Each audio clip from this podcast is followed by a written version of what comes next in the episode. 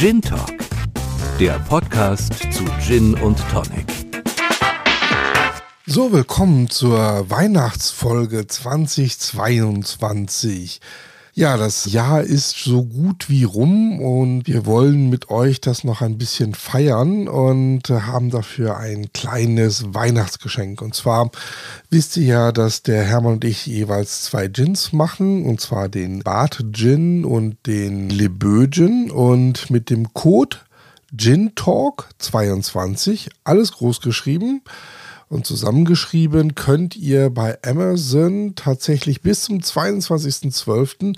unglaubliche 40 Prozent als Hörer von diesem Podcast als Rabatt bekommen. Ganz einfach in den Warenkorb diesen Code Gin Talk zusammengeschrieben, alles groß 22 im Warenkorb eintragen und 40 Prozent bei einem oder gleich bei beiden unserer Gins äh, sparen. Lasst uns auf jeden Fall hören, ob es euch geschmeckt hat und wie es euch gefällt. Und wir starten jetzt auch direkt schon rein in unsere aktuelle Folge. Wir haben heute den Mario Wallander. Der ist ein echter Destillateur und führt uns so ein bisschen in diese Destillationswelt ein. Also ein bisschen tiefer, als wir das bislang gemacht haben. Ein bisschen nerdiger, aber sehr, sehr unterhaltsam, wie ich finde. Und zum Schluss stellt er auch natürlich noch seinen perfekten puren Gin vor. Dann geht es weiter im Gin Tasting mit äh, The Botanist, einem, ich glaube doch, sehr bekannten und einprägsamen Gin, dem wir diese Folge gewidmet haben. Und last but not least hatten wir ja schon immer mal gesagt, bitte bewertet uns auf all diesen Portalen und nicht nur die Sternchen anklicken, sondern vielleicht auch ein bisschen was schreiben. Sternchen anklicken machen ganz viele. Ähm, wir wissen nur nicht immer, wer das ist, aber jetzt hat auch der Matthias 73, 1973, einen ganz, ganz lieben Text nochmal zu uns geschrieben, uns ganz lieb bewertet mit fünf Sternen. Dankeschön, Matthias, dafür. Und nicht vergessen, wem der Podcast gefällt und uns ein bisschen supporten möchte, bitte sagt es einfach all euren Freunden und Kollegen weiter, ähm, damit die auch in den Genuss kommen, diesen tollen Podcast zu hören. Und jetzt viel Spaß mit dem Interview mit Mario Wallander von der gleichnamigen Distillerie.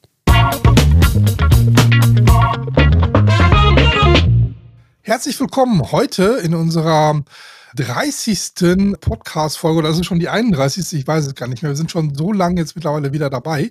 Der Mario ähm, Fallander, ein Destillerie-Experte von der Brennerei, der gleichnamigen, der uns heute so ein bisschen einführt in so die Geheimnisse und in ähm, des Brennens und was man so alles drumherum erfahren kann. Äh, ein bisschen Technikwissen äh, für Nerds. Und zum Schluss kommen wir natürlich auch zu seinem wirklich, ja, puren Gin. Da können wir gleich ein bisschen was erzählen. Mario, erstmal herzlich willkommen. Magst du dich kurz vorstellen? Wer bist du? Wie alt bist du? Was machst du so? Ja, äh, hallo auch von meiner Seite aus. Äh, ja, vielen Dank erstmal für die Einladung in den Podcast.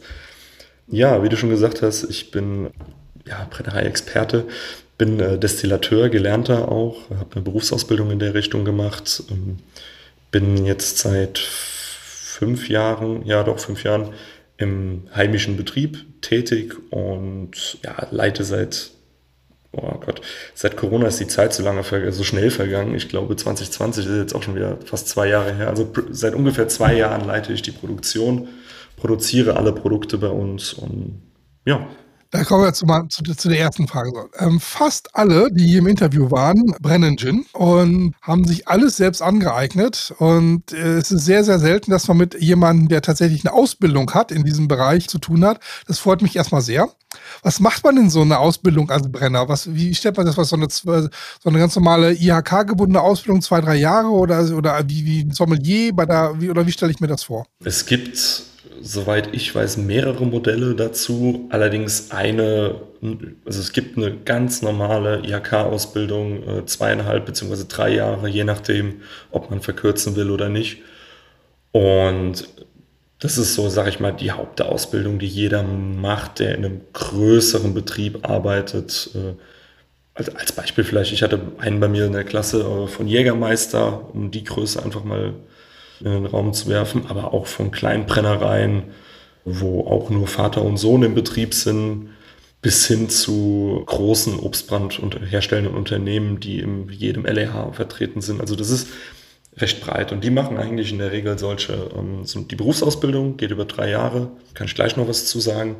Es gibt allerdings auch Ausbildungen, Brennerausbildungen im Badischen, soweit ich weiß, wo man über ein paar Wochen einfach erklärt bekommt, wie eine Brennerei funktioniert, was mhm. recht sinnvoll ist, weil man darf halt eins nicht, nicht vergessen, es ist nicht ganz ungefährlich, eine Brennerei zu betreiben. Und so ein paar Basics sollte jeder wissen, wobei mittlerweile auch die Brennereianlagenhersteller da viel Wert drauf legen, das zu vermitteln. Aber wo ist jetzt dieser Unterschied? Also das, also ich stelle mir das so vor, ne? also meiner Wahrnehmung, wir haben hier mit ganz vielen schon unterhalten, die kaufen sich 20 Bücher, die gucken, äh, reden mit dem Hersteller der Distille, der denen so einen Grundkurs vermittelt und fangen dann an zu brennen. Und jeder hat auch immer so eine so einen etwas eigenen Entwurf, wie man denn eigentlich brennt. So, IHK-Ausbildung wird da keine sag mal, die, die Grundausbildung wird ja erstmal für alle gleich sein. Ja, ich habe irgendwie einen Grundstoff, es, es gibt ein Destillationsverfahren, um Alkohol anzureichern oder Geschmack damit reinzubekommen.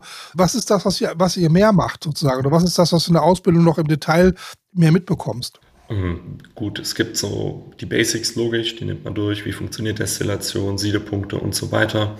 Aber halt, es geht ja bei, bei uns, sage ich mal, nicht nur um Gin. Ja.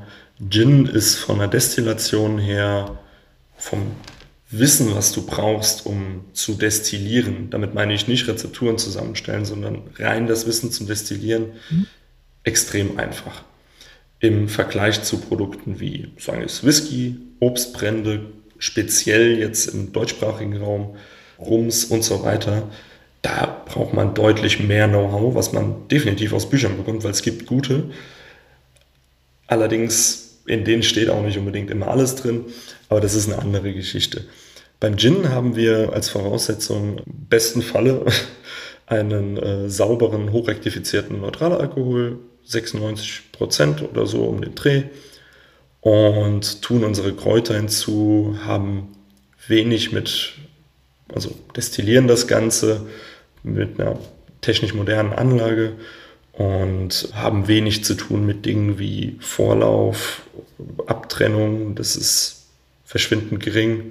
Weil es im Endeffekt schon auf der Basis des sauberen Alkohols passiert oder warum? Eben. Also im Endeffekt Vorlauf hat man halt, also Vorlauf entsteht ja durch eine Gärung, also Gärnebenprodukte sind das, die dann so ein bisschen riechen wie Uhu-Kleber. Und die hat man halt nicht. Wo sollen die herkommen? Es gab keine Gärung. Und ähm, dann kommen wir halt zum Mittellauf und Nachlauf ist eine sensorische Abtrennung. Sprich, wenn es halt nicht mehr schmeckt, dann sollte man mal langsam aufhören. Und ja, den Nachlauf haben wir auch, sind beim Brand auch gern Nebenprodukte, darf man jetzt auch nicht falsch verstehen, aber beim Gin haben wir einen Nachlauf, der Harze, gerade vom Wacholder, Öle, seifiger Geschmack, der nicht so dolle ist im Endprodukt. Und den haben wir dann schon in einer anderen Art und Weise aber das haben wir schon. Aber macht den Gin nicht mehr, also wenn, wenn man so die ganz alten Bücher, wie fing das an mit Gin, also mit dem Geneva, das ist ja dann irgendwie aus so, so, einem ähm, aus Malz entstanden, ne? Also so ein bisschen, das waren so die ersten Gerstenprodukte, die dann vergärt worden sind, da kam da schon die Kräuter rein und man hat dann sozusagen ohne diesen sauberen Alkohol, glaube ich, ja angefangen, schon zu destillieren aus was vergoren. Das heißt, also das war noch viel gefährlicher früher, wie man das heute macht. Ist das auch ein anderer Geschmack wahrscheinlich oder ist es einfach nur ein Prozess, den, den man heute sauberer irgendwie herstellt? Ja, absolut. Also die Technik früher war wie fast alle Technik äh, deutlich primitiver. Es war nicht möglich, saubere Brände herzustellen. Dafür gibt es mehrere Beispiele. Zum Beispiel äh, beim Geneva, wie du schon angesprochen hast, wurde Wacholder unter anderem deswegen hinzugetan, weil du diesen Rohalkohol, den du damals erzeugt hast, das konntest du nicht trinken. Das war, mhm. das war eklig. Und da hat man den Wacholder draufgeschmissen, weil dann hat es halt geschmeckt. Anderer Ansatz haben wir bei den Schotten. Die haben es Fass, haben es ins Fass gelegt und dann wurde es irgendwann aromatisch, man hat es Whisky genannt, also ein Getreidealkohol. Mhm. Funktioniert so auch. Konntest du pur auch nicht trinken. Und beim Gin, wie gesagt, wurden dann irgendwann zur Aromatisierung Kräuter hinzugetan. Dann haben sich die Anlagen immer und immer weiter verbessert. Und irgendwann ist man auf diesen reinen Alkohol gekommen. Dafür ist ja auch noch, wenn wir vielleicht gleich ein bisschen auf die Typen eingehen, Ein London Dry Gin hat da ja, sag ich mal, seine eigene Prämisse, was verwendet werden darf. Aber, aber bevor du da hingehst, ist das denn grundsätzlich, ist das jetzt nur ein moderneres, vereinfachteres Verfahren oder ist das grundsätzlich, wenn du aus so einer gärenden Substanz den, den Alkohol destillierst, schon mit Geschmack was anderes, als wenn du erst den Alkohol destillierst, damit du diese ganzen, ne, diese Fuselstoffe, also Vorlauf, Nachlauf und so weiter nicht mehr drin hast und dann den äh, Geschmacksträger dazu gibst. Ist das ein großer Unterschied oder ist das eigentlich, naja, Nuancen, die kaum jemand erkennen würde? Mm, bei einem Gin hätte ich gesagt, macht es schon einen größeren Unterschied. Du kannst natürlich einen Maische-Alkohol dafür nehmen, der nicht hochrektiv, also rektifiziert heißt verstärkt, sauber gemacht also einen nicht so hoch rektifizierten Alkohol nehmen oder auch schon in die Maischekräuter hinzutun, wird aber niemals so schön rauskommen wie bei einem normalen Gin. Mhm. Man, braucht, man hat noch einen viel höheren Einsatz von Kräutern, weil man sehr viele Nebenbestandteile halt noch drin hat, um etwas zu aromatisieren und hat halt auch etwas störendere Gerüche drin. Man kann zum Beispiel einen Gin auch, äh, das habe ich mal auf, äh, was habe ich da mal, was, Chile? Ah, ich weiß nicht mehr genau woher, ähm, einen Gin gehabt, der wurde aus Altbier der Alkohol gewonnen und wurde dann mit Kräutern versetzt zum Gin. Mhm. Ganz komische Aromatik, kennt man hier überhaupt nicht, aber okay. spannend, so würde ich es mal bezeichnen. Ja. Okay. Das heißt also, Destillieren habe ich jetzt verstanden. Jetzt kommen ja noch diese ähm, verschiedensten Aspekte, die man immer wieder hört. Der eine sagt, ich lege den Wacholder schon mal irgendwie drei, vier Tage vorher ein. Der andere sagt, naja, da kommt so viel raus, so viel Wumms, das kann ich auch alles so sagen. Ich gebe den Rohalkohol da rein und dann, dann kommt sofort Wacholder und die Früchte dazu. Bis hin zu dem, ähm, er sagt, naja, ich destilliere vielleicht sogar in zwei oder drei Durchgängen, weil jedes Botanical auch eine etwas andere Temperatur hat und anders, ähm, so anders reagiert. Oder diejenigen, die ganz große Anlagen haben und sagen, naja, ich mache es, ich habe was eingelegtes, dann habe ich einen Korb, der da noch drin hängt.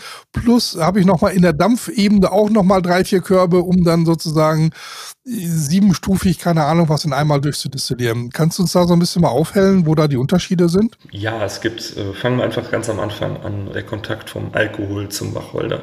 Es gibt da für jeden andere Philosophien. Man bekommt auch andere Ergebnisse, ob ich jetzt einen Wacholder drei Tage drin liegen lasse oder bis zu hin zu mehreren Monaten im Alkohol, das gibt es auch, kriege ich natürlich andere Ergebnisse. Der größere Unterschied besteht aber im, packe ich es direkt in die Brennblase rein also Alkohol und Wacholder habe ich vor der Brennblase stehen, pack den Alkohol rein und pack dann erst den Wacholder rein. Man, man spricht quasi von Extraktionszeiten, die man einhalten muss, einhalten sollte. Ist bei der Destillation wichtig, ja. Mhm. Bei Likören oder Kräuterauszügen eklatant wichtig, weil damit bestimmst du den Geschmack. Aber es gibt halt diesen Unterschied. Einmal lege ich lasse ich es lange eingelegt, dann packe ich es in der Brennblase zusammen oder, wie du gesagt hast, mit den Aromakörben hänge ich es da rein. Weil bei Aromakörben ist es so, wenn man welche benutzt, ist die Kontaktzeit natürlich viel geringer im Aromakorb mit dem Produkt. Sprich, ich brauche erstmal eine größere Menge. Das ist der kleinere Aspekt. Der größere Aspekt ist, es kocht nicht. Sprich, es geht nur der Dampf, der durchgeht und das Botanical kocht nicht. Ich habe auf der, ich war, kam aus Hamburg heim jetzt am Wochenende und habe eine, hab eine Podcast-Folge auch von euch noch gehört. Und da hieß es ja Temperaturempfindlichkeit, gerade von, oh, ich glaube, es war Basilikum oder sowas. Und genau dafür würdest du vielleicht solche Körbe nehmen, um sowas halt abzuschwächen, dass es nicht mhm. verkocht. Mhm. Ja. ja, da gibt es die wildesten Geschichten. Es macht einen Riesenunterschied, was für einen Aromakorb ich habe, wie groß der ist, welche Position in der Anlage er hat. Ist der weit oben, ist der weit unten? Man hat ja auch noch Kolonnen, also ich sag mal, Brennblase und daneben eine stehende Kolonne. Ist beim Gin jetzt weniger verbreitet, bei Obstbränden schon mehr. Ist der vor oder nach der Kolonne, hängt der quasi direkt im Kessel drin. Aber was ist eine Kolonne?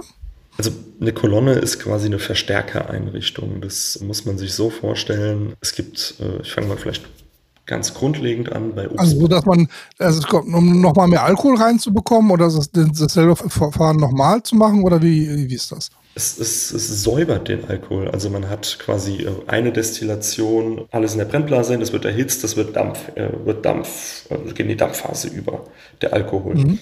Dann geht dieser Dampf durch das Geistrohr in die Kolonne. Das darf man, kann man sich so vorstellen wie ein Zylinder, ein mhm. Kupferzylinder. Und da geht der, fängt der Dampf unten an. Weil es Dampf ist, steigt er nach oben Und dann ist da ein Boden eingezogen. Und dieser Boden hat in der Mitte unten ein Loch. Und da geht der Dampf durch und trifft auf eine Glocke. Man muss sich das so vorstellen, dass diese Glocke quasi den Dampf zwingt, wieder durch eine Flüssigkeitsschicht zu gehen und der Dampf dadurch wieder flüssig wird. So ein bisschen schwierig zu erklären, wenn man es nicht gerade vor Augen hat.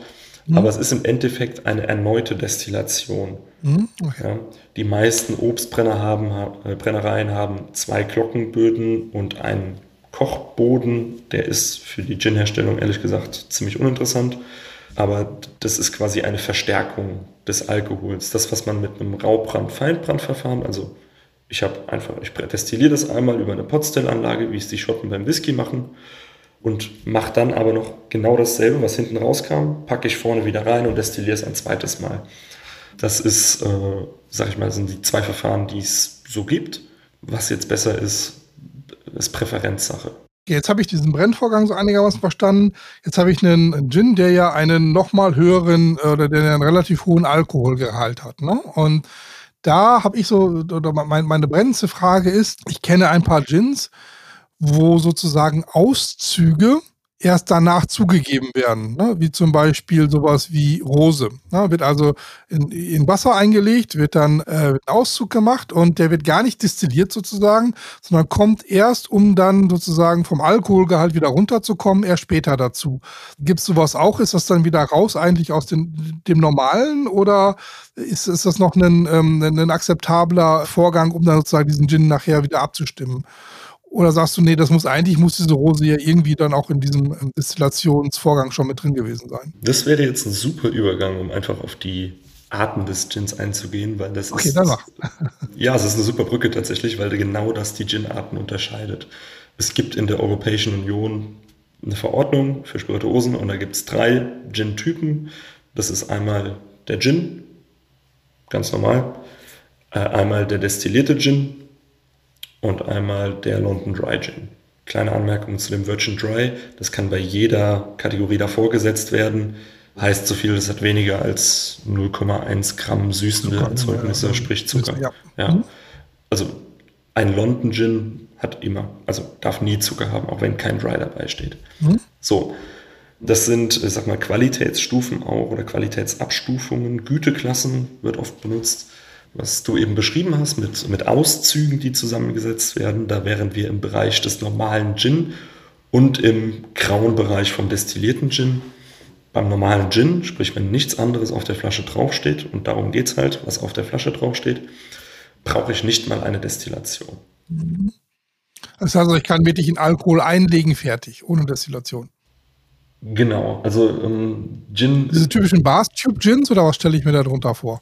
Wie, äh, wie wird das mit den. Die, die, diese Badewannen-Gins sozusagen, dass ja. ich sage, ich nehme einfach meine Kräuter und, und lege die ein und filter das nachher raus und habe dann eigentlich einen Alkohol, der nach Kräutern schmeckt. Genau, also mhm. das ist es im Endeffekt. Wichtig zu sagen ist an der Stelle aber, nur weil es Gin heißt, heißt das noch lange nicht, dass das kalt angerührt wurde, dass da Aromen zugegeben wurde oder sonst was. Ja. Es gibt auch Leute, die einfach Gin draufschreiben, weil es ein Gin ist und mit den anderen Bezeichnungen einfach mhm. nichts anfangen wollen. Aber das ist, sag ich mal, die Kategorie, womit man sich mhm. dann vergleichen muss. Man muss sich halt dann vergleichen mit Badawan, Bathub Gin, mhm. wurde das ja früher genannt oder genannt. Man hat neutralen Alkohol, gibt da Kräuter hinzu oder, was halt auch ist, Aromastoffe von der Aromaindustrie, das, das gibt es auch. Einfach kalt angerührt, fertig. Wann, äh, was muss denn draufstehen, damit ich keine Aromen mehr drin habe, sondern dass ich wirklich nur echte Botanicals habe? Die Überleitungen sind super, weil dann kommen wir zum destillierten Gin. Okay. Und der Verbraucher würde bei destilliertem Gin meinen, da dürfen keine Aromen hinzugeben werden, weil der ist ja destilliert. Es gibt seit neuestem einen Zusatz, dass es auch erlaubt ist zur Abrundung, aber Abrundung ist halt nicht definiert. Nein, beim destillierten Gin ist es so, dass so vom Grundgedanken her alles ist destilliert oder sollte zumindest so sein. Man hat 20 verschiedene Destillaten, äh, sei es Rosmarin, Kardamom, Koriander und so weiter, in seinen Kannen da stehen und blendet daraus quasi einen Gin zusammen. Also mhm. das wird nicht alles auf einmal destilliert oder muss nicht alles auf einmal destilliert werden. Das Ganze darf dann zur Abrundung noch aromatisiert werden mit Aromastoffen oder Aromaextrakten. Da würde ich jetzt zum Beispiel dazu zählen, wenn jemand einen Gin herstellt und legt da noch Rosen ein und füge das am Ende noch so hinzu, so zur Abrundung. Das würde, würde ich halt darunter verstehen. Mhm. Ja. Aber und beim London 3 habe ich denn da noch irgend, äh, darf ich denn da auch noch Aromenzusätze haben oder auch nicht? Genau, und da sind wir beim, bei der höchsten Güteklasse des Gins, die London, London Gin, beziehungsweise London Dry Gin. Das hat die meisten Beschränkungen, also auch sehr starke. Also es ist äh, ausschließlich Alkohol landwirtschaftlichen Ursprungs. Gut, das ist alles, aber Alkohol, der sehr rein ist, einen sehr geringen Methanolgehalt hat. Ja, dadurch hat sich das ausgezeichnet dann äh, ja, sehr hoch abgetrieben ist, also quasi kompletter neutraler Alkohol, in dem nur noch Alkohol drin ist mit 96,5 Prozent oder so. Dann muss alles auf einmal destilliert werden, sprich alle Botanicals mhm. kommen zusammen entweder in die Blase, in die Aromakörbe und so weiter. Und nach einem Brennprozess habe ich ein Destillat, an dem nichts mehr verändert werden darf, außer halt der Alkoholgehalt mit Wasser herabsetzen darf. Mhm. Und das ist dann quasi mein Gin. Da gibt es keinen Raum für Spielereien. Mhm. Dann noch so Spieler, also so Sachen wie darf kein Zucker enthalten, darf nicht gefärbt werden. Ja, das ist, ist, wie gesagt, also wenn man einen London Dry Gin vor sich hat, kann man davon ausgehen, da sind keine Aromastoffe drin, da ist kein Zucker drin, da ist einfach nur Kräuter, Destillat und fertig habe ich jetzt auch verstanden. Dann ist aber doch, mir war auch der, der Begriff, und ich beschäftige mich ja durchaus sehr viel mit, äh, mit, mit Gin, so dass es so eine eigene Produktgattung ist, destillierter Gin. Das setzt sich ja am Markt nicht wirklich durch. Ne? Da fehlt auch eigentlich was an Unterscheidungsmerkmal so ein bisschen, weil es ist jetzt ein Qualitätsmerkmal, dass es destilliert ist, gegenüber einem normalen Gin ja eigentlich nicht. Ne? Oder, oder habe ich da einen falschen Eindruck? Doch schon. Also ein normaler Gin kann halt, wie gesagt, einfach nur kalt angerührt werden. Man hat keine Destillation. Es kann einfach nur Alkohol, Wacholder, Aroma von der Aromaindustrie, dann vielleicht noch was passt gut dazu, Orangenaroma mit dazu und dann hat man einen Gin. Das ist wirklich handwerklich auf unterster Schiene, mhm. also einfach nur ein Massenprodukt. Und beim destillierten Gin hat man schon sehr viele destillierte äh, Bestandteile. In der Regel sind das die Gins, die aus vielen Destillaten geblendet werden. Ja, also das ist schon ein Unterschied, der durchaus qualitativ gerechtfertigt ist. Ich finde sogar den Unterschied von Gin zu destillierter Gin, von den, wenn man von den untersten Produkten angeht, die in mhm. dieser Kategorie sind, größer als von destillierter Gin auf London Dry Gin. Mhm. Aber ja, du hast recht, das kommt nicht rüber.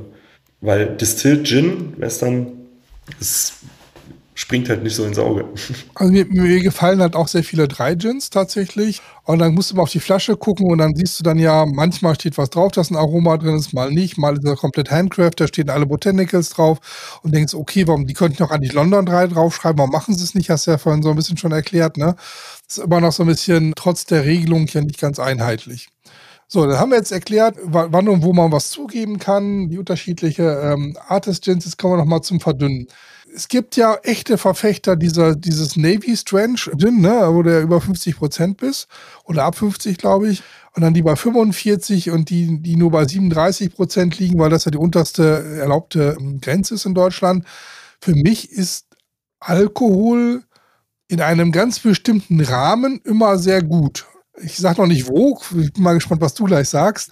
Aber ich, ich glaube, wenn es eine gewisse Untergrenze unterschreitet, dann, dann, dann, dann fehlt mir da was aber nach oben hin gefallen mir auch ganz viele ganz harte nicht so. Kannst du da so ein bisschen was zu sagen, ein bisschen theoretisches Hintergrundwissen geben? Mm, ja, also ich habe in jeder Form schon welche. Ich glaube, das höchste, was ich hatte, waren 67 Prozent, die abgefüllt waren in der Flasche. Wow. Das ist äh, fies ah. schon, ja.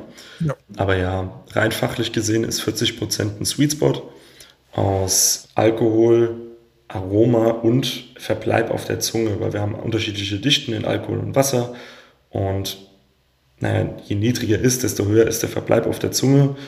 Aber auf der anderen Seite muss auch irgendwas auf der Zunge sein, was verbleibenswürdig ist. Das ist so immer dieser Zwiespalt, den man hat. Prinzipiell kann man sagen, je mehr Alkohol, desto mehr Aroma ist logischerweise vorhanden, weil das Wasser, was man zugibt, hat halt kein Aroma. Das Problem ist nur, dass man irgendwann in einen Bereich kommt, wo der Alkohol das Aroma überdeckt. Rein persönlich bin ich kein Freund von Navy Strength Gins, verstehe aber, wieso man das macht. Unsere Gins, die wir alle produzieren, bewegen sich alle, kurz überlegen, dass ich nichts Falsches erzähle, doch, aber alle zwischen 40% äh, und 47,1%. Okay. Und das ist für mich auch, sag ich mal, der, der Sweet Spot, wo du einen Gin ansiedeln kannst. Ich, ich fasse ihn bei mir sogar noch ein bisschen enger, aber ja, ich kann damit mit dem einen oder anderen Ausreißer nach oben oder unten auch immer leben. Erstmal Dankeschön, Sophie, zu dem, zu dem Thema Gin, dass du uns da so ein bisschen ähm, geholfen hast. Jetzt würde ich aber gerne noch zwei weitere Themen ansprechen. Und zwar einmal habt ihr ja auch eine Academy, ne? Eine, äh, die Wallander Academy. Ihr bietet dort Verkostung an, Brennereiführung, eine Spirits Academy. Kannst du uns ein bisschen was erzählen, was ihr da so macht? Ja, und zwar, das ist auf meinen Vater so ein bisschen zurückzuführen, beziehungsweise bei meinem Opa fing es schon an. Mein Opa war ein begnadeter Sensoriker der allerdings mehr auf ätherischer Ölbasis war und da viel destilliert hat. Mein Vater musste früher immer riechen, hat das so ein bisschen mitbekommen und äh, hat der da entsprechend auch eine sehr gute Sensorik. Wir haben einiges, oder das heißt wir, in dem Falle dann noch mein Vater, hat einige Juries ausgebaut, sei es ein Schweizer Spirits Award, dann die Destillata ist ein Begriff vielleicht für den einen oder anderen und ich glaube den ersten tschechischen Brennereiverein, irgendwie sowas. Auf jeden Fall hat da recht viel gemacht in der Hinsicht. Und dahingehend haben wir dann auch angefangen, sensorisch ein bisschen was auszubilden, mit unseren Brennkursen, so das Brennen etwas näher zu bringen. Wir haben am Anfang über Ausbildung geredet. Mhm. Bei unseren Brennkursen ist es so, dass wir wirklich die Basics abarbeiten. Was ist wichtig an der Anlage? Was ist wichtig an Aroma? was sollte ich besser nicht tun, damit ich mich nicht in die Luft jage mit so einer Brennereianlage, weil Alkohol ist auch nicht ganz ungefährlich äh, und so weiter. Wir äh, haben auch Sensorikausbildungen. Zum Beispiel hatten wir jetzt, gestern hatten wir noch die äh, Deutsche Sommelierunion, das sind so die ganzen großen deutschen Sommeliers. Da hatten wir den, unseren ähm, Attendanten oder denjenigen, der bei der Weltmeisterschaft für Deutschland antritt. Mhm und haben den halt sensorisch geschult, was, was Spirituosen halt angeht. Ja. Das heißt also, alle angehenden Ginmacher dürfen wir gerne an euch verweisen, um mal sich auch erstmal so eine Grundausbildung zu holen? Prinzipiell ja. Also wir handhaben das, wenn ich ehrlich bin, immer so ein bisschen wie, mein, ich sag mal wie Michael Schumacher. Ja. Mein Vater hat immer den Spruch ge gesagt, er hat drei Fahrradtrainings bei Michael Schumacher gemacht und der hat ihm alles gezeigt, aber er kam bei weitem nicht an die Zeiten ran, die er gefahren hat. Von daher ist es auch immer unsere Devise. Wir zeigen alles und das auch gerne. Und was jemand daraus macht, liegt in der eigenen Sache. Deswegen, ich halte nichts davon, dass man sagt, ja, okay, ihr seid Konkurrenten von uns oder wollt was herstellen. Ich lasse euch nicht bei uns rein. Ja. Wir haben auch zum Glück eine Branche, wo es wenige schwarze Schafe gibt, die eins zu eins irgendwas kopieren. Das gibt es vielleicht im ganz großen Rahmen. Ja, ich meine, jeder kennt die die Billigadaptionen im LEH von Spirituosen wie Jägermeister oder Aperol oder sowas in der Richtung. Ja, aber das gibt es halt immer, aber ich sag mal, im kleineren Rahmen ist man da in einer sehr eingeschworenen Gemeinschaft. Cool, ähm, da müssen wir mal sagen, ungefähr, wo ihr seid. Ich, ich, es lässt vermuten, dass ihr in der Nähe von Kärnten seid, wenn, ihr, äh, wenn dein Vater so eine Schumacher-Affinität hat. Wie weit von Köln seid ihr weg? Wir sind etwas südlich davon, an der Mosel angesiedelt. Ich habe jetzt, ähm, ich, Witzigerweise, mhm. wir wohnen zehn Minuten entfernt von Kochen. Und Kochen ist immer und immer mehr so ein Begriff. Das ja. ist einem nie so bewusst, wenn man neben so einer kleinen Stadt halt wohnt. Anders beschreibe ich es immer gerne. 45 äh, Kilometer die Mosel einfach hoch von Koblenz. Wir sind quasi mitten in den äh, Moselsteilhängen, auch in der Weinregion. Mein Opa selbst ist Winzer. Also wir leben quasi da, wo andere Urlaub machen. Das vergisst man auch sehr oft. Cool, dann wollen wir jetzt nochmal zu dem, was wir normalerweise in den Interviews immer machen, kommen, und zwar zu dem Gin. Ne? Ihr seid in der Brennerei, ihr brennt auch einen eigenen Gin, den äh, Pure Gin, hatte ich vorhin schon mal ähm, erwähnt, ein London Dry Gin. Jetzt wissen wir auch, was das ist und wie ihr das ungefähr macht. Und da würde mich als erstes mal was interessieren. Ich habe auf eurer Internetseite gestöbert, also ich habe erstmal eine Flasche vor mir, kenne den auch aus dem Shop. Da habe ich unter der Brennerei noch ein altes Bild gefunden, wo ihr mal mit angefangen habt mit der Flasche. Und jetzt habt ihr einen Design Award dafür. Wie kommt man denn so von, ich habe mal so ein, äh, ne, wie soll ich das da äh, beschreiben? Ich würde diese alte die Ginflasche eher als nostalgisch angehaucht beschreiben. Und das, was ich da jetzt vor mir stehen habe, ist eine absolut geile moderne Flasche. Das, das ist jetzt nicht so ein. Gab es da vier Schritte zwischen oder war das ein riesiger? Das war ein riesiger. Ähm, das alte würde ich gerne beschreiben als alte englische Tapete weil so ungefähr sieht es aus. ähm, ja, ein bisschen. Nein, das war äh, damals, wie gesagt, ich bin seit fünf Jahren im Unternehmen. Mein Vater hat den vor 15 Jahren entwickelt. Seitdem sah der auch ungefähr so aus. Und das war ein Versuch, der, naja, ich meine, wenn man die Flasche kennt, ist, äh, ist doch schon äh, etwas altertümlich das Design. Ja. Aber ja, wir haben dann mit einem befreundeten Grafiker, auch einem kleinen Grafiker zusammengearbeitet. Jörg, sage ich jetzt einfach mal, ja. Und äh, der hat da wirklich sehr viel Herzblut reingesteckt und in Zusammenarbeit mit uns das versucht grafisch darzustellen, für das der Gin steht, weil der Gin ist, äh, die, das Design ist straight, das ist ganz klar, nicht mega viel Schnickschnack eigentlich drauf. Und ja, das äh, musste dann irgendwann mal überarbeitet werden. Also so viel kann ich vorwegnehmen. Es ist wahnsinnig gelungen. Ihr habt ja auch den Red Dot Award dafür ge gewonnen, ne? 2021. Und man sieht das auch, ne? Also viele, ihr seid da schon sehr eigenständig, zu, zurückhaltend, ähm, wie seid ihr auf diese dunkelgrüne Farbe gekommen? Hat das noch was mit den Botanicals da drin zu tun oder mit eurer, äh, weil die Flasche vorher war auch grün oder Firmenlogo oder woher kommt das dunkelgrün? Ähm, das kommt von einer bestimmten Farbe und zwar haben damals Mini, als die tatsächlich noch in London oder beziehungsweise, ich weiß gar nicht, ob in London, aber auf jeden Fall in Großbritannien produziert wurden, äh, die Automarke. Ja. Äh, die hatten eine ganz eigene Farbe und die nannte sich British Racing Green. Ah, okay. Und diese Farbe ist es. Also die ist nicht definiert. Wir haben es versucht, einfach nachzuahmen mit der Lackierung, was mhm. nicht einfach ist. Ähm, und daher kommt das. Da, da, war auch schon die alte Farbe her. Sieht sehr cool und edel aus. Also kann ich erst einmal Glückwunsch zu, zu, der Flasche. Ja, danke. Also wir haben, wir haben, sogar dieses, wir ja? haben sogar dieses Jahr es hinbekommen, einen alten Mini in der Farbe zu bekommen. Wir müssen ihn nur noch folieren. cool, cool, cool, cool. So, ich habe die Flasche aufgemacht, das ist so Pure Gin, hm, da ist nicht so viel drin. Wie viele Botanicals habt ihr da drin? Ähm, Sagt ihr das? Oder? Wacholder, Wacholder mitzählt, glaube ich, neun. Oh, ich müsste jetzt tatsächlich. Ja, neun, doch, ja, ja. Mit Wacholder neun. Also ihr seid, also wenn ich meine Nase da reinhalte, ne, das ist schon ein, das ist ein Gin. So, äh, also das so auch, das, was draufsteht, ist, ist sozusagen auch die Erwartungshaltung. Das finde ich erstmal, finde ich immer gut. Ne? Also wenn man so sagt, so diese regionalen Gins, die dann nach irgendwas schmecken sollen und ich weiß immer nicht, wo denn die, die Süßholz-Tannennadel herkommt oder so. Aber äh, wenn ich hier die Flasche aufmache, äh, haltet ihr erstmal das, was ihr versprecht. Ihr, äh, habt ihr, oder habt ihr eine andere Erwartung hinter dem Namen? Äh, nein, Name ist da auch tatsächlich Programm. Wir haben ähm ich erkläre es einfach mal ganz kurz, weil das ja. macht es einfacher. Pure Gin heißt, wir wollten, unser Sinn war, unser Ding war, wir wollten einen möglichst fetten, möglichst klassischen Gin machen. Ja? Theoretisch muss bei jedem Gin, den es der in Europa verkauft wird, Wacholder vorherrschend sein. Ich glaube, wir wissen alle, mhm. dass es praktisch das nicht, nicht so ist, aber das liegt weniger an den Produzenten, die das Gesetz brechen, sondern eher an der Adaptionszeit der Europäischen Union, die ähm, ja, auch mal mehrere Jahre betragen kann. Wir haben einen klassischen London Dry Gin, sprich Wacholder Bombe, beschreibe ich es auch immer ganz gerne. Unsere Herangehensweise war, wenn man Wacholder destilliert, dann schmeckt das am Anfang komplett anders wie am Ende. Ja? Mhm. Jeder, der sowas schon mal destilliert hat oder mal dabei war, wird das kennen.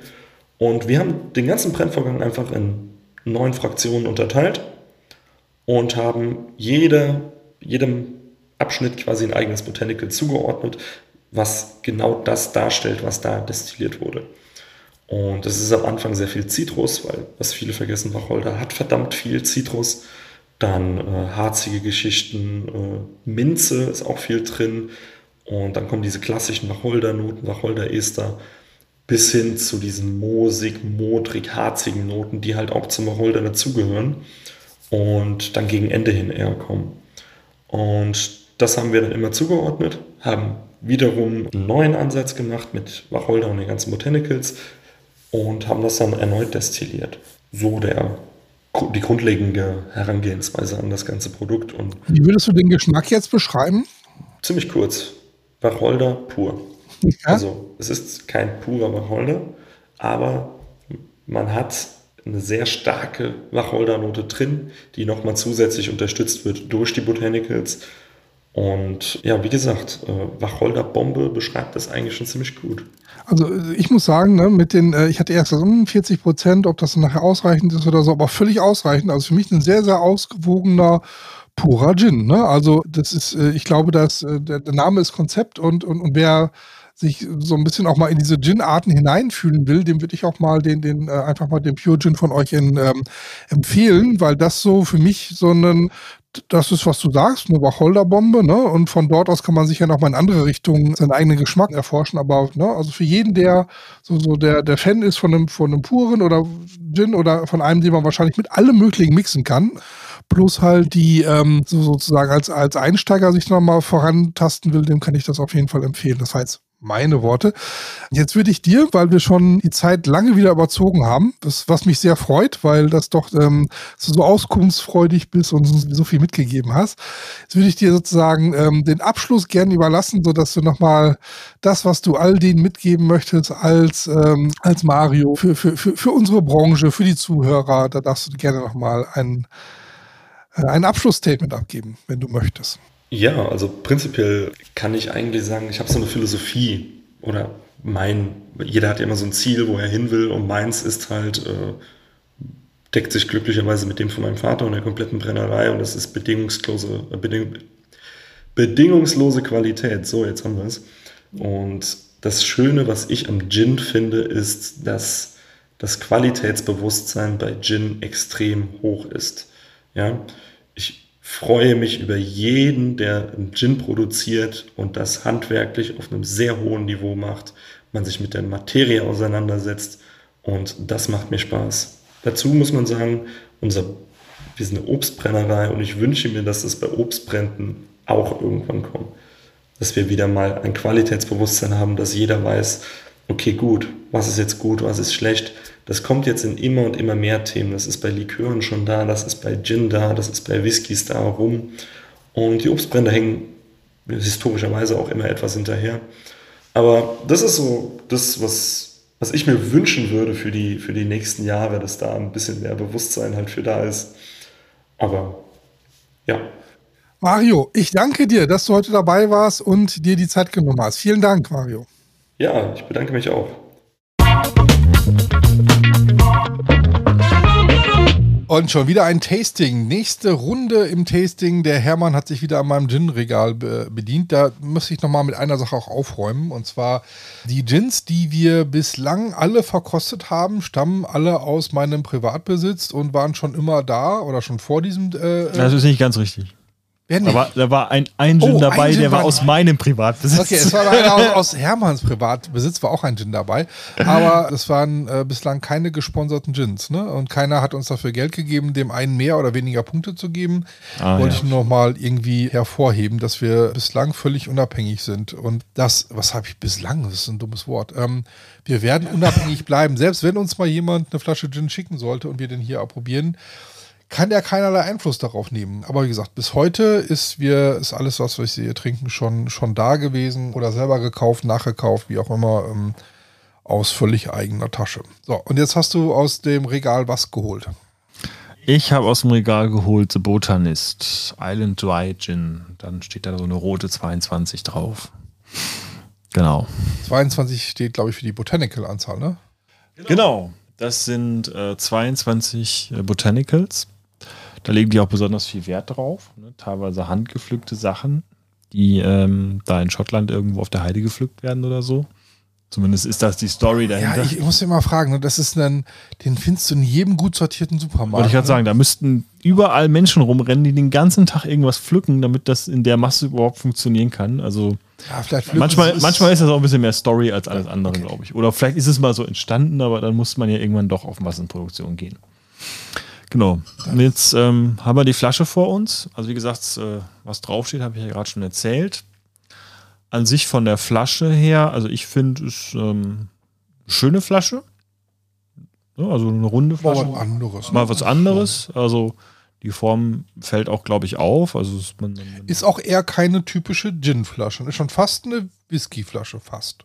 Ja, ich finde für, für Whisky, Wodka? Ja, auch nicht. Wodka sind ja auch nee, anders. Wodka ja. sieht komplett anders aus, würde ja, ich sagen. Aber eine andere Flasche. Also ich hätte jetzt gesagt, das ist ja, das ist auf jeden Fall eine andere Flasche. Sie fällt auf. Whisky, ja, geht in so eine Richtung von Whisky. Also eine runde, gerade Flasche. Etikett ist halt in so einem Weißton mit, mit schwarzer Schrift und dann halt diese rote 22 für die, für die, für die Botanicals. Aber alles sehr fein und zurückhaltend, ne? Und wenn ich es richtig im Kopf habe oder richtig sehen kann, dann müssten auf ja, diese 22 Botanicals auch im lateinischen Namen auf die Flasche geprägt worden sein. Ja, das macht tatsächlich so einen etwas edleren, deswegen habe ich vorhin an diesen Wodka gedacht, es sind ja diese Kristall-Wodkas, diese etwas so, diese Wodkaflaschen sind häufig so ein bisschen so äh, aufwendiger auf, äh, aufgemacht. Das finde ich eine sehr schöne, finde ich immer sehr schön. Ist auch vor allem so ein, so ein kleines, nettes Detail. Ne? Man, man, von Weitem denkst du einfach nur, oh, die ist halt irgendwie so geriffelt oder die hat irgend so ein Muster drauf und dann, dann nimmst du sie in die Hand, guckst du dir an und dann siehst du, hm, was steht denn da?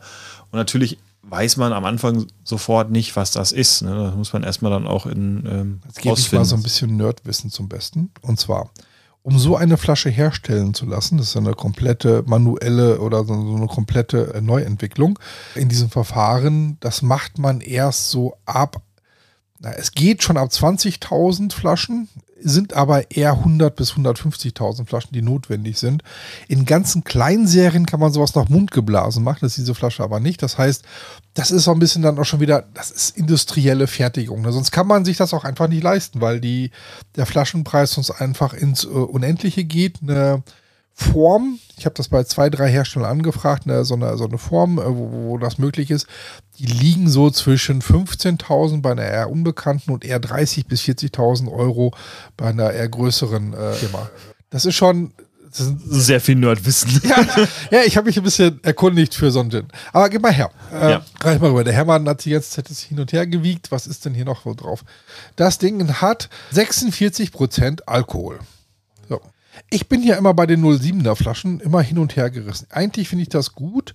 Andersherum auch wieder, ne? man soll ja möglichst viel verschiedene Gins haben. Dann ist es schon wieder fast zu viel. Weil wenn du dir überlegst, 5CL äh, ist ein Gin für mich, ne? so, oder fast allen, allen Cocktailrezepten drin. Dann hast du so 10 äh, die du probieren kannst. In so einer eine Flasche leer. Also entweder 10 Cocktails oder sowas. Und da kannst du auch immer schön nachkaufen. Bei, bei 7 ist schon wieder so, hm, na gut. Aber ich finde die Flasche insgesamt auch ganz cool. Jetzt habe ich sie nämlich weggenommen aus einem einzigen Grund, weil ich die jetzt aufmachen will. Ah, das hat man auf jeden Fall gehört. Ne? Ich finde diesen Deckel, obwohl das ja so, so, so ein Gummipropfen ist, finde ich jetzt gar nicht schlimm. Also ja. oben so, das passt schon. Ich muss nicht fahren. Gieß nochmal nach. Aha. Ah. Flasche zu und. Mich mir auch mal was. Und schwenken, schwenken, schwenken, bevor wir die Nase reinhalten. Wir erzählen übrigens nichts über diese Farbe und sowas alles von den Gins, weil wir bei den Gins, wo wir heute und in den letzten Wochen immer waren, da haben wir noch keine Gins, die so ein bisschen ölig oder sowas sind oder die, die jetzt irgendeine andere Farbe haben. Normaler Gin, also wir sind doch im Bereich 3 Gin oder London 3. Wir werden aber mal sicherlich, das habe ich mir vorgenommen, ich will in die Welt der Old Tom Gins eintauchen und da sieht das ein bisschen anders aus. Da möchte ich ganz gerne mal, denn der Hermann ist also ein verkappter Whisky-Liebhaber, das vielleicht kriegen wir ihn damit noch mehr. Aha. Ja. Blumig, fruchtig. Zitronig. Zitronig. Also angenehmer Geruch. Ganz rund, ganz angenehm, ne? Ganz ja, super. Schön. Also ich finde, ich muss jetzt sagen, ich weiß nicht, wir haben zuletzt so viele ähm, Gins gehabt, die sehr sehr wacholderig waren, sag ich mal, wo, wo einfach so wenig, wenig drumherum passiert ist. Tu jetzt mal was. Ich bin mal kurz weg. Der Hermann erzählt was und in der Zwischenzeit hole ich mal etwas. Ich, das erinnert mich an einen Gin. Und ich gucke mal, was der Hermann dazu sagt. Moment. Okay, ja. Bin mal gespannt, was der Dietmar jetzt hier für einen Gin auspackt. Jetzt muss ich sehen, dass ich hier die Zeit überbrückt kriege. Also wie gesagt, sehr angenehmer Geruch. Vor allem beißt auch nicht in der Nase was ich tatsächlich interessant finde aufgrund des hohen Alkoholgehaltes. Also sticht auch nicht durch irgendwie oder so. Also man darf jetzt echt gespannt sein, wie der schmeckt. Was kommt jetzt? Ich bin wieder da und ganz fies, ich habe das in ein neutrales Glas abgefüllt und gebe das jetzt mal dem Hermann. Dann, dann natürlich, dann will ich auch nichts zu sehen bekommen. Hä? Das ist nicht derselbe, derselbe Gin. Riecht aber. Riecht ja fast gar nicht. Was ist das denn? Findest du? Bin ich jetzt so übertüncht von dem anderen? Oder das liegt am Glas? Du hast mir so ein Pinneken jetzt gegeben. Ja, das liegt am Pinneken. Also der ist eigentlich vom, von der Intention, okay, wir haben, äh, das, das, was jetzt unfair ist, wir haben den äh, Botanist aus diesen speziellen Degustationsgläsern, die dafür sorgen, dass man natürlich, natürlich einen Bums in die äh, Nase bekommt. Ja. Ähm, und das ist dieser jetzt nicht. Aber das sich nicht von der, von der, von der Intensität, das ist wirklich Glas jetzt gerade. Wir haben jetzt einen Stumpen gekriegt. Aber von dem Geruch. Nee. Ist das ähnlich oder ist das ganz anders? Es geht vielleicht in eine ähnliche Richtung, aber es ist jetzt für mich sehr unterschiedlich. Was gefällt dir denn besser? Der, der Botanist gerade. Echt? Es ist, glaube ich, macht Wand. Ich weiß nicht, ich bin gerade sehr irritiert. Es macht, glaube ich, viel das Glas aus. Welchen hast du denn da jetzt reingefüllt? Dann machen wir das gleich nochmal. Ich muss jetzt erst austrinken, dann fülle ich das gleich nochmal das Glas um. Wir gucken mal. Mhm. Machen wir jetzt mal Geschmack.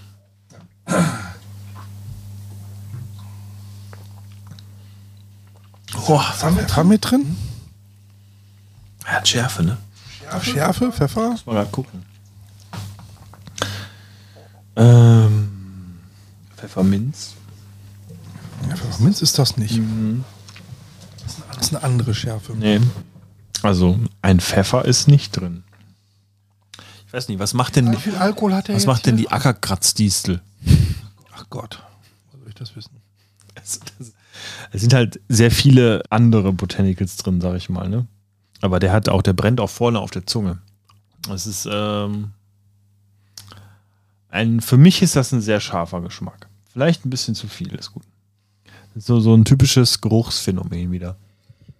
Er riecht sehr blumig und sanft und äh, man, man denkt so, ja. Der hat einen Prozent weniger wie der Windspiel. Der Windspiel, ja. Ja, aber es ist halt auch, der hat, der hat, äh, und für mich hat der eine, eine zu starke Schärfe. Wie ist der zu scharf?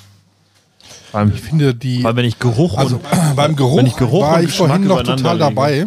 Ähm, ist das auch für mich nicht. Der Geschmack fällt stark zurück. Ja. Sehe ich auch so. Fällt sehr stark zurück.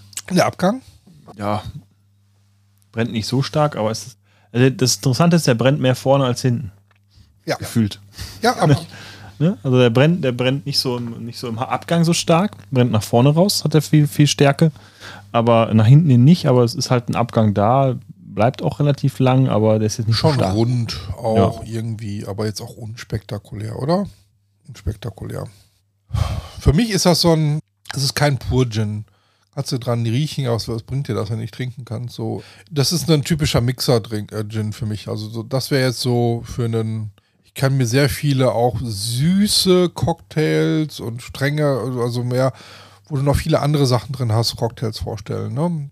So, aber aber dann ist es ja auch eigentlich zu viel des Guten, ne?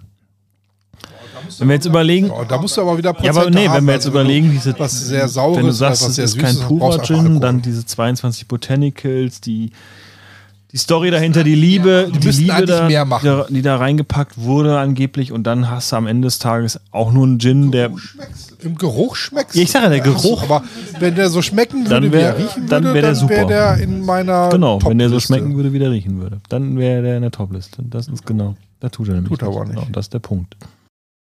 Deswegen, das ist so, das ist so, man weckt eine riesige Erwartungshaltung die dann aber leider durch den Geschmack enttäuscht wird.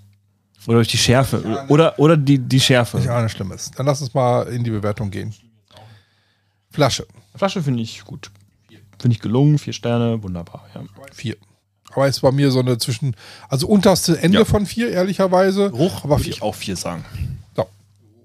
Boah, ich mag den Geruch.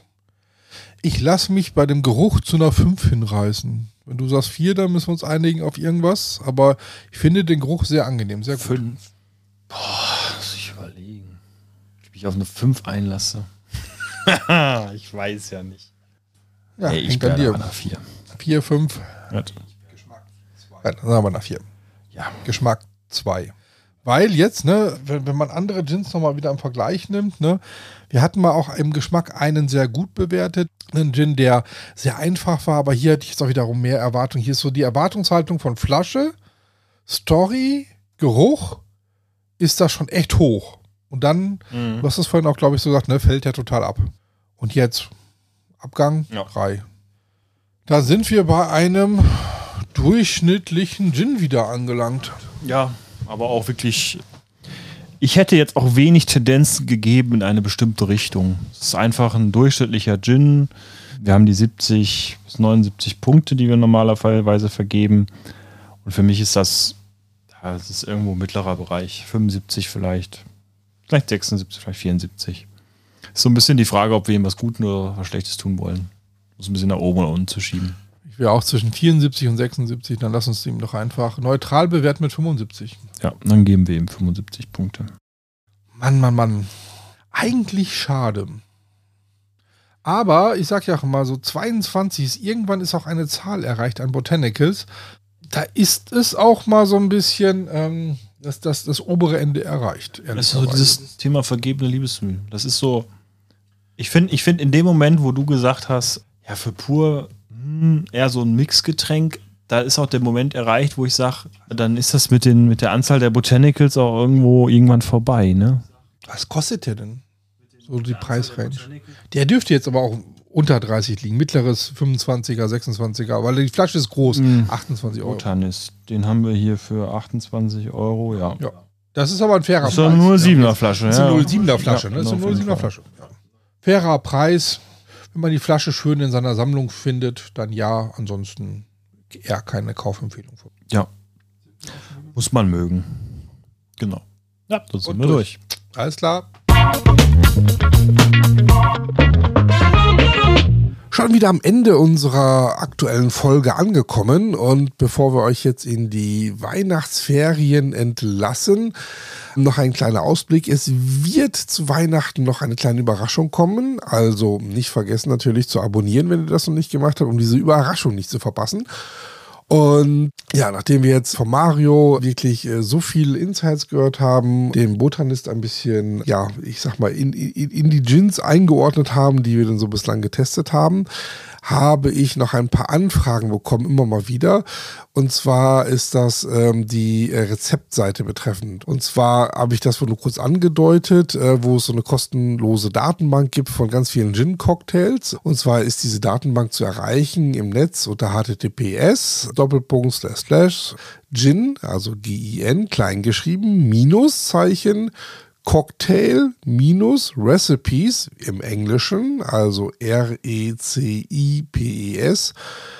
Com, also .com und dort findet ihr sozusagen ganz viele Rezepte. Und das, was ganz interessant ist, glaube ich, und deswegen haben einige auch mal wieder nachgefragt, ist, dass es dort den Punkt Filtern gibt. Und wenn ihr auf Filtern geht, könnt ihr eigentlich relativ einfach all das, was ihr so in eurem Barschrank habt, an Spirituosen, Säften und so weiter, ähm, anklicken und äh, wenn ihr dann diese Auswahl angeklickt habt und dann auf Suchen geht, dann zeigt euch sozusagen dieses Portal an, welche Cocktails ihr alle damit machen könnt. Und das finde ich, glaube ich, ist eines der, der, der, der wichtigsten Funktionen. Das heißt also, ne, ihr wählt einfach aus, was ihr alles in eurem Barschrank habt und seht dann die Auswahl von den logischen äh, Cocktails, die man daraus machen könnte und auch natürlich Longdrinks. Ja, lasst euch nicht davon abschrecken, dass es so viele sind, äh, die man da anklicken kann. Ihr braucht eigentlich ne, für einen Gin-Cocktail ist es immer wichtig, ne, natürlich eine Auswahl an Gins da zu haben. Auf der einen Seite, auf der anderen Seite äh, schaut mal, dass ihr einen äh, Wermut habt und zwar einen ähm, idealerweise einen